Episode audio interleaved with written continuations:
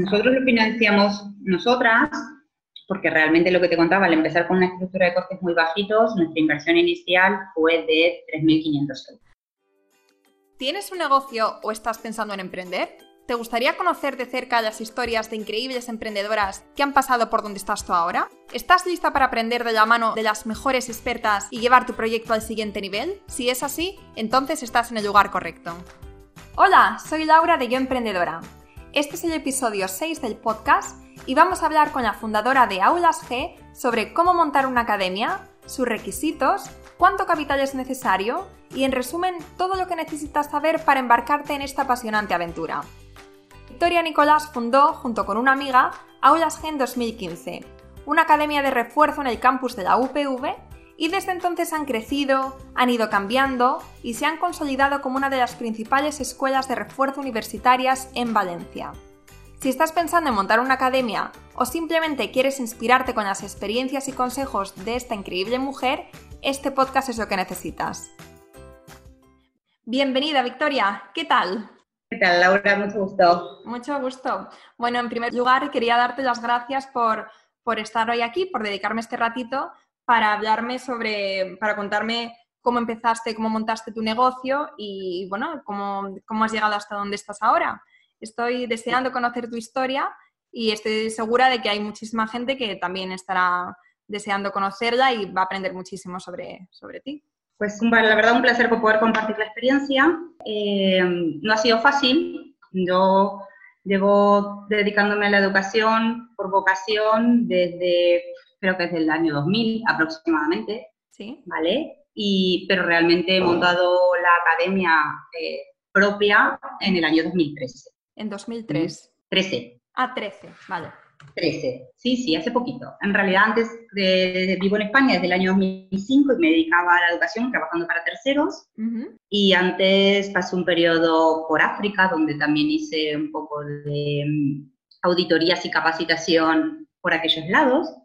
Eh, sí, eso fue, pues, eso fue todo un descubrimiento personal. Y creo que ahí fue cuando más mm, descubrí todo lo que, lo que, lo que me gustaba la docencia.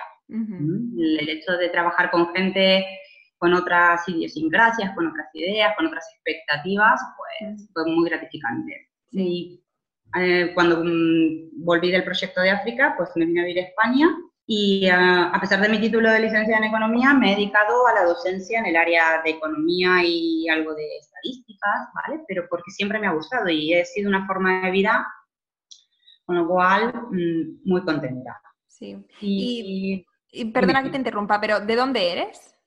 Nací en Argentina y he estudiado en la universidad allá, pero luego, bueno, convalidé mis títulos y La verdad que he sido un poco veleta por la vida. Llevo, salí de mi casa muy prontito, viví sola en la misma ciudad que mis padres desde los, desde los 18 años, pero ya a los 25 me fui a vivir a Buenos Aires, después de Buenos Aires volví a la ciudad de mis padres, es Mar del Plata, y ahí me fui a África, me vine aquí a Valencia, pues eso, ¿Y eh, ahora ya te quedas en Valencia o también estás pensando en, irte? Y no, en principio creo que este es mi lugar. La verdad es que estoy muy cómoda, eh, tengo mi familia de adopción por estos lados y, nada, y he hecho mi lugar. Eh, tengo mi espacio y mi gente y creo que me quedo. Salvo que la vida da muchas vueltas, ¿vale? Pero estoy muy bien donde estoy. Sí, es que Valencia es una ciudad estupenda, ¿verdad? Para vivir. También es mi, mi la verdad que ahora, porque yo soy de Madrid, pero ahora estoy viviendo en Valencia y la verdad es que estoy también súper contenta, súper a gusto. Y aunque Madrid siempre es mi, ciudad, pero no sé, Valencia es como otro estilo, otro, otro rollo, ¿no? O sea, es mucho más tranquilo y mucho más... Sí, la verdad que sí. Tienes de todo, pero no tienes el agobio de, las grandes ciudades. Claro. Entonces, tiene, sí, yo la disfruto muchísimo. Y bueno, respecto a, cómo empecé, pues trabajaba para terceros dictando clases, um, pasé la crisis junto a ellos y después de la crisis, cuando la cosa empezó a estar bien, pues la realidad es que no nos mejoraron todo lo que nos habían quitado durante la época de la crisis. Y dije, pues hasta aquí he llegado. y tengo la capacidad de dar clases para otros, pues puedo montármelo. Y nada, eh, pues venciendo un poco todos los miedos, aunque realmente, si habéis escuchado, he ido y venido por la vida a muchos lados, pero el emprender, el tirarte a la piscina, pues a veces da un poquito de repelús.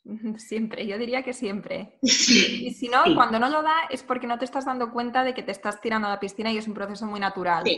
Porque lo estás haciendo y entonces vas como avanzando y progresando y entonces creciendo, pero es algo muy natural para ti. Pero cuando vas a cambiar radicalmente de trabajar para otros a montar tu propia empresa... A montarte la solita y a, sí, a pechugar, pues sí, la verdad que fue en el 2013 realmente con la que actualmente mi socia y amiga mía en ese momento dictábamos clases juntas, pues dijimos, si la, esa es matemática, yo doy el área de economía, pues a ver qué podemos hacer.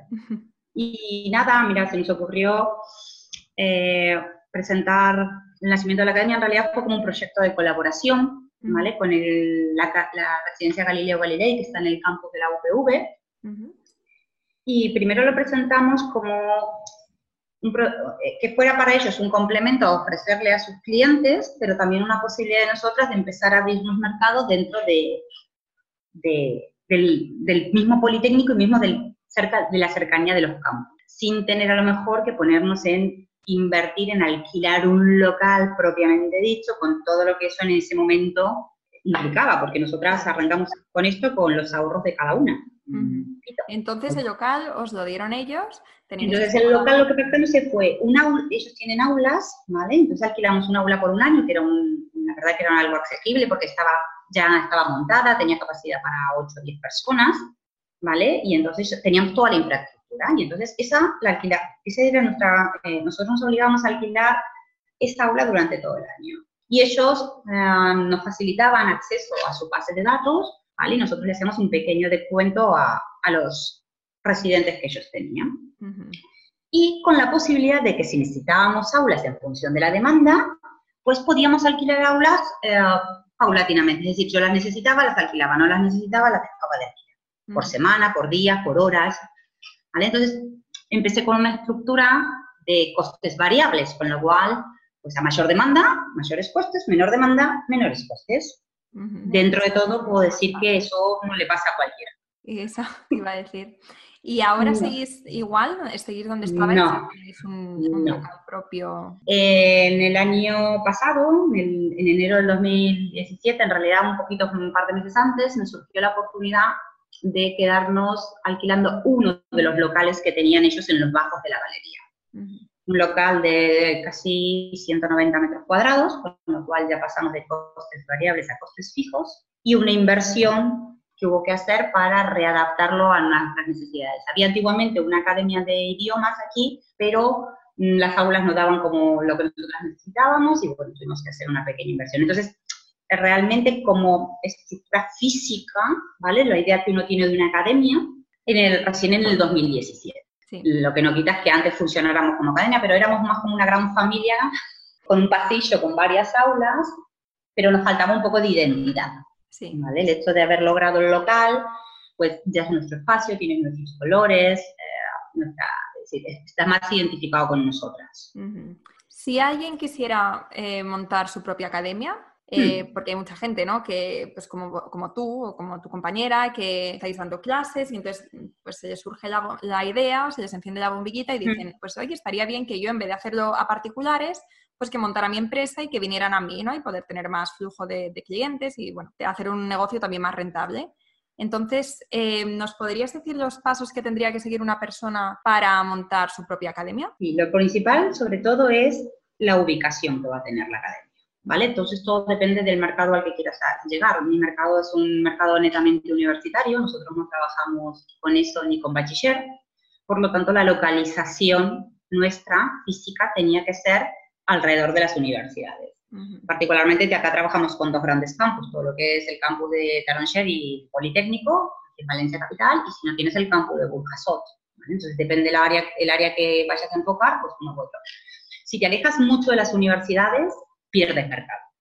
¿Vale? Entonces eso es fundamental. Y eso por un lado. Luego, al local tiene que estar adaptado, ¿vale? Recordemos que tenemos que darlo de alta o habilitarlo y tiene ciertos requisitos que a veces no son tan fáciles. Tienes que tener el ancho de las puertas para que pasen discapacitados, que los, tener baños adaptados para discapacitados y aparte, o sea, uno de mujeres, uno de hombres y aparte un baño adaptado, uno de ellos tiene que estar adaptado para discapacitados eh, salidas de emergencia, todo eso eh, en el espacio físico. Luego, depende del tamaño que tenga tus aulas, es cuánta gente puedes meter dentro. ¿vale? te pide una cantidad de metros cuadrados por cada persona que vas a situar en el aula.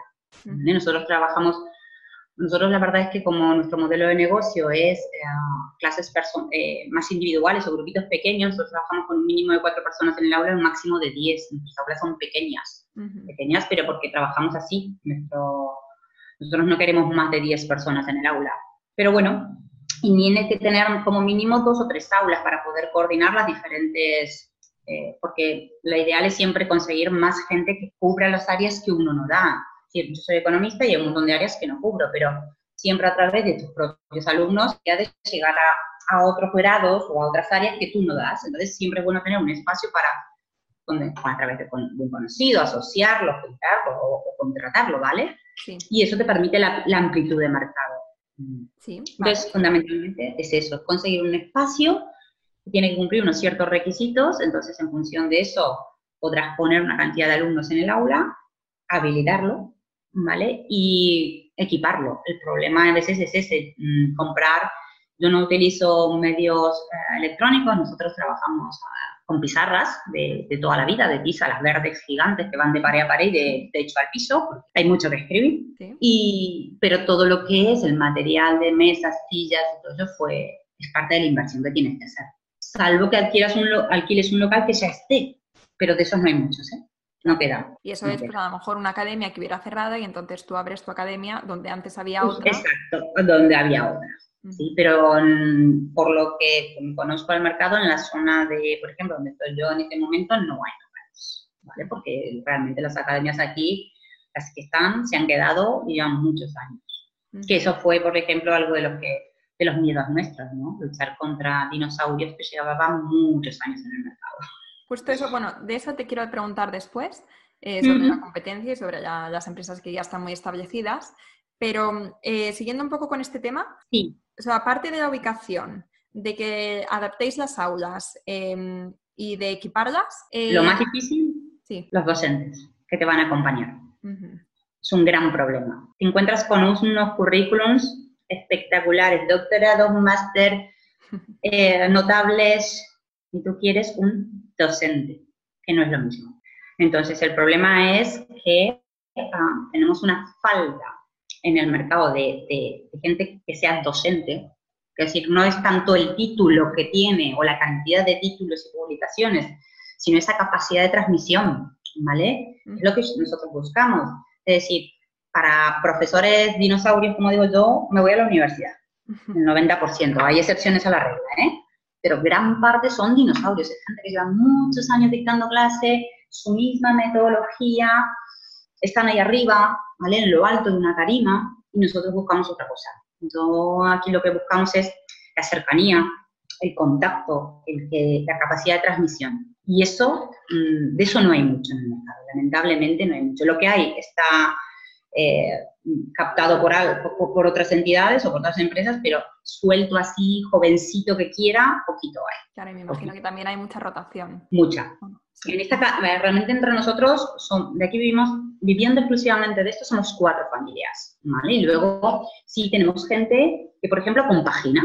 Gente que le encanta la docencia, pero tiene, o es ingeniero, tiene su propio negocio y compagina. Y entonces te dicen, vale, es que yo puedo trabajar tantas horas a la semana. Y bueno, pues hay asignaturas que les gustan y mientras haya demanda, pues trabajan todos los, o todos los mismos cuatrimestres o todos los años, ¿entiendes? Hay gente que está con nosotros a pesar de no estar de continuo, viviendo de esto, pero sí de continuo con nosotros año tras año. Y luego sí hay mucha rotación porque eh, pasa el primer filtro, que es el nuestro, el segundo filtro son los alumnos y vienen los alumnos y te dicen no me gusta, pues si no les gusta, a empezar de nuevo. Claro. Entonces, eso creo que es el, gran, el grandísimo problema con lo que nos encontramos, en encontrar personal docente.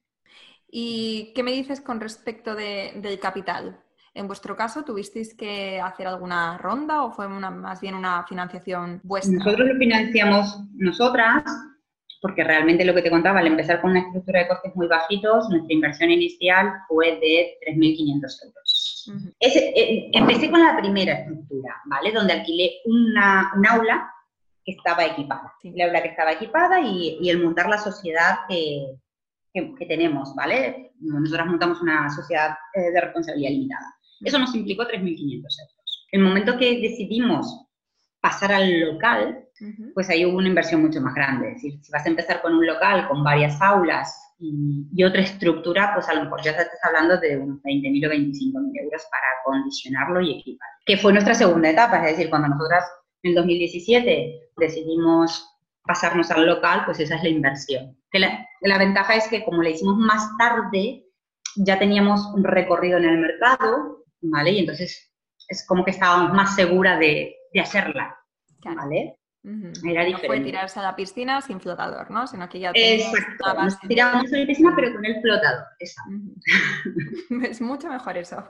Pero claro, vosotros tuvisteis suerte.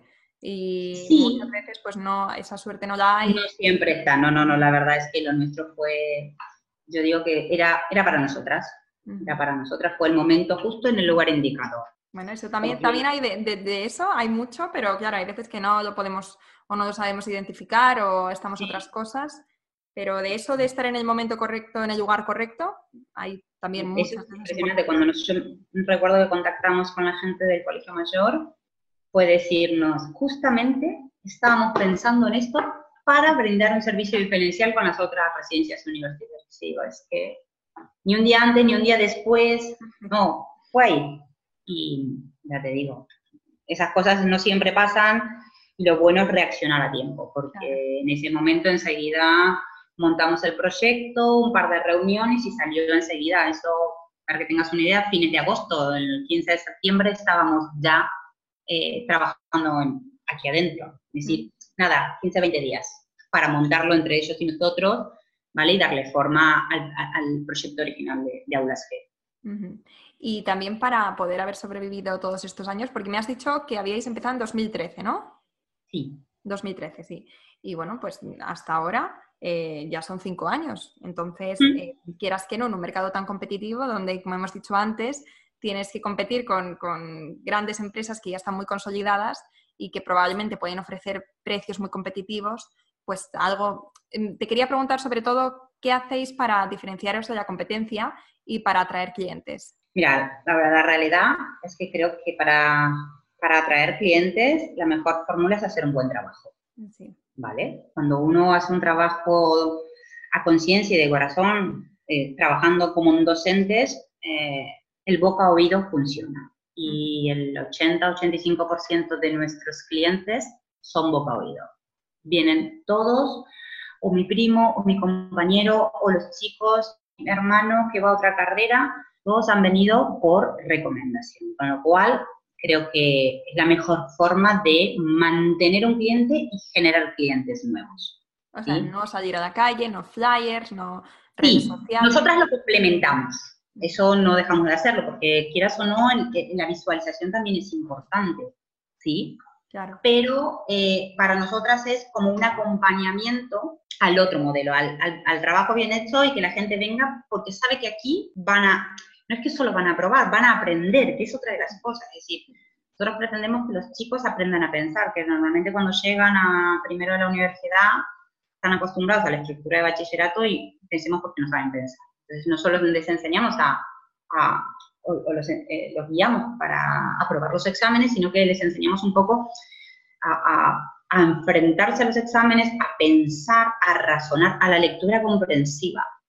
¿Vale? Y en paralelo, mientras hacemos ese buen trabajo dentro del aula, pues también nosotros salimos a, eh, ponemos eh, carteles en las universidades, ¿vale? En todos los colegios, en todos los grados, ¿vale? En todas las escuelas, siempre suelen tener un tabloid, ¿vale? Donde uno puede poner publicidad. Entonces, todos los comienzos de cuatrimestre y cerca de exámenes, pues hacemos una, una o dos batidas durante 15 días, ¿vale? Para, para llenar y que nos recuerde. Claro. Sobre todo eso. Luego tenemos un Facebook, que sí, que no, hacemos parte de, presencia, pero los chicos hoy se han tirado más al Instagram y el Facebook lo han dejado un poco de lado y luego el Twitter, pero el Twitter es más institucional, ¿sí? un poco más la imagen de la academia, eh, que no hay tanto contacto con los chicos. Ahora hablando un poco de los retos o dificultades que habéis tenido durante estos años, o bueno, que has tenido, ¿Me podrías decir cuál ha sido tu mayor hándicap a la hora de emprender? Pues creo que fueron dos grandes cosas. Por un lado, uno personal, que fue eh, el vencer el miedo a, enfrentarme a un mercado tan, tan fluctuante, con tanta incertidumbre, que yo ya lo venía viendo por la experiencia laboral que tenía, sí, pero que no me encargaba yo de, de subsanar eso, sino que como trabajaba para terceros, los terceros se encargaban del mercado. Ese fue el gran miedo, porque sabíamos que era, dependíamos mucho de la demanda, y la demanda no es muy fluctuante en estas áreas. Y el otro, sobre todo, el competir, como te había comentado antes, con los grandes, los grandes dinosaurios, aquellos que llevan 20 o 30 años en el mercado. Esas fueron, creo que los dos handicaps más, más, eh, más fuertes. Luego, al empezar a trabajar, pues lo que te comentaba, lo de la búsqueda personal. Ese es mi handicap de hoy. Lo otro ya lo superé, es decir, ya ese es actualmente lo que más, más nos cuesta conseguir.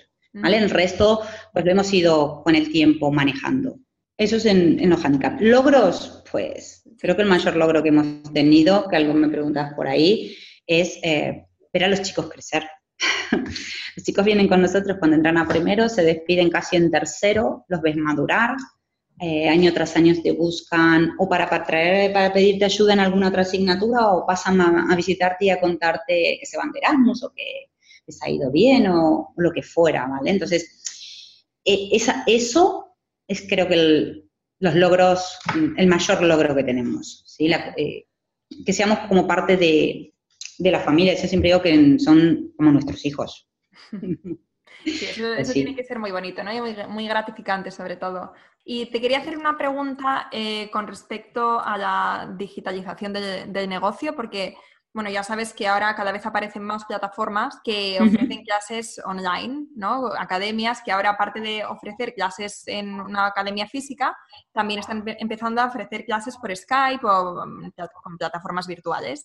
Entonces, te quería preguntar si es algo que se os había pasado por la cabeza o si por ahora estáis bien como estáis. Mira, eh, en casos puntuales hemos dado clase por Skype. Hemos tenido un alumno que le faltaban un par de asignaturas y estaba viviendo en China y y a pesar de las casi 10 horas de diferencia horaria hemos logrado ayudarlo, pero no es algo que realmente eh, de momento estemos pensando en implementarlo. Y la realidad es que nosotros trabajamos mucho con el, es decir, los chicos necesitan o buscan en nosotros el trato personalizado, el contacto. Y creo que eso es lo que nos diferencia, ¿vale? Los chicos tienen incluso vídeos en, en las intranets de las universidades y no los utilizan. Entonces, Sí es cierto que a veces para dudas puntuales te buscan, pero ¿sabes qué hacen? Grupo de WhatsApp.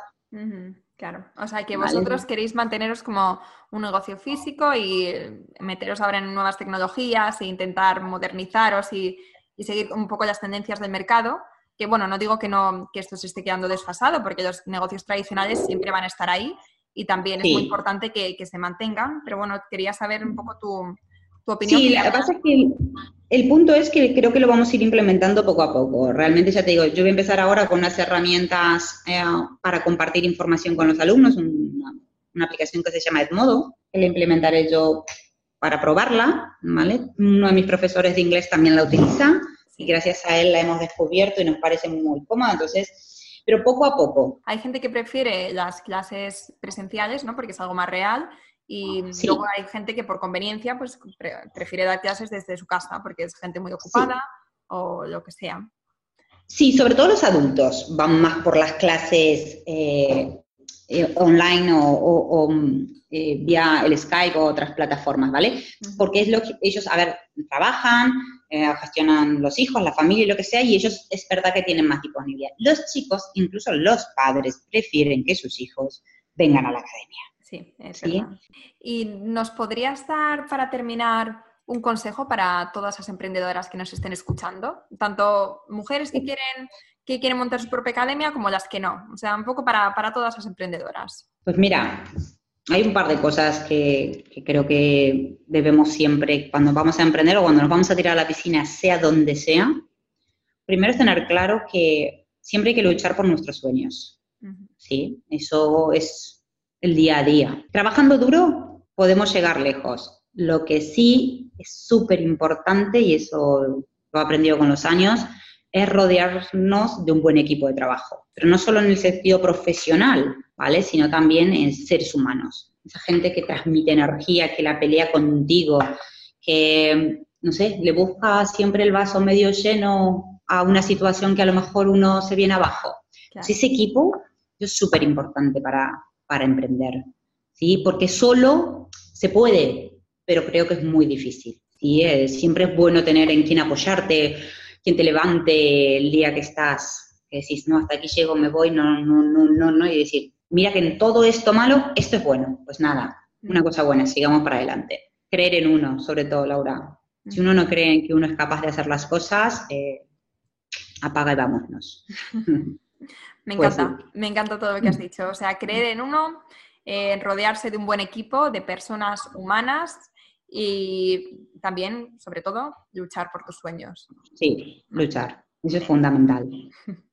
Bueno, Victoria, y tú eres un ejemplo además de una mujer que, que, lo ha conseguido y que no ha sido fácil probablemente, pero que mira, ahí estás, ya, y que además cada año pues probablemente has ido mejorando, has ido avanzando, no ha sido algo también de 0 a 100, pero no, Pero vamos creciendo todos los años, eso es fundamental, el, el poder decir, vale, he crecido un poquito, un poquito más, un poquito menos, pero crecer, siempre por adelante. Que eso de que convertirte en una multinacional de la noche a la mañana, eso es utopía. Eso no es un sueño. Totalmente de acuerdo. Bueno, pues eh, Victoria, muchísimas gracias por esta entrevista, que yo personalmente la he disfrutado muchísimo. Has enseñado muchísimas cosas que yo no sabía, porque no había hablado hasta ahora con nadie que hubiera montado una, academia. Y estoy segura de que a las personas que estén pensando en hacerlo les va a servir muchísimo y a las otras emprendedoras que, que necesitan ese empujoncito o que necesitan inspiración, pues, pues lo mismo. Espero que hayas disfrutado de este episodio. Si todavía no estás suscrito al canal y no quieres perderte el podcast semanal, te animo a que lo hagas ahora en yoemprendedora.es. Nos vemos en la siguiente.